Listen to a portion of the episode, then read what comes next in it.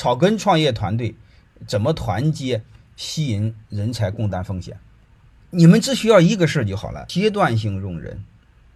就是我们草根创业，你不可能找到一个人一竿子和你走到底的，这个是很难的。包括我们结婚，你谁都不能保证娶个老婆活一辈子，这是不可能的，好吧？所以我我想说呢，我们呃，特别是草根创业合伙人，你能找着就找着，找不着就一个人往前走，怎么办呢？边走边找，好吧？阶段性用人。啊，边走边找，边走边找呢。我们一定要设计一套体系，就是尽可能的走得远一些。不行的话，那就相互淘汰。啊，一个是你不行，他淘汰你没问题；还有一个他不行，你淘汰他，好吧？就这么一个逻辑。但是一定要设计好，就像我以前讲的，尽可能要利益一致，尽可能风险一致。怎么让利益一致、风险一致呢？就是真金白银让他花钱买股份，买你的股份，好吧？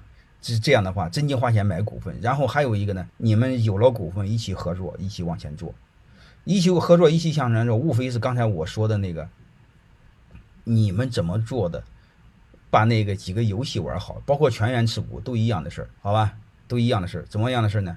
就是股份怎么买，到时候怎么卖，还有一个不干活怎么办，还有一个很能干怎么办？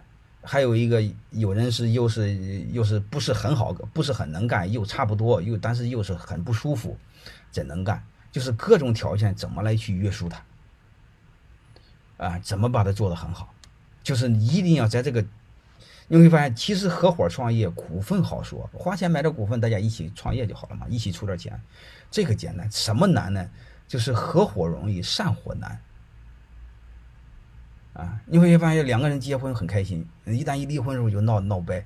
你会发现，就是我们散伙很难，所以这个时候呢，这就意味着我们必须先制定好严谨的散伙规则，包括怎么评估每个人的价值，叫价值评估，评估每一个人的贡献，啊，然后贡献好的多给股份，并贡献差的股份被稀释，贡献再差的把股份给收回，建立这个体系，好吧？还有一个你会发现，虽然很能干，但是你也不愿意干了，怎么办？也有这样的，所以我们合伙更关键的是怎么把各种激励条件、各种约束条件写清楚、写明白。只有这样才会好合好散。我太多的合伙人来了怎么来，进怎么进，走怎么走，就非常简单。哥们儿就不用说，你大概拿多少钱，直接从财务当天办完手续走人，爱来来，爱走走，非常正常。好吧，所以我就想说这个，呃，我就是想说呢，我们合伙创业，只要主要是把这个规则搞清楚，很多事儿都好办，主要是规则。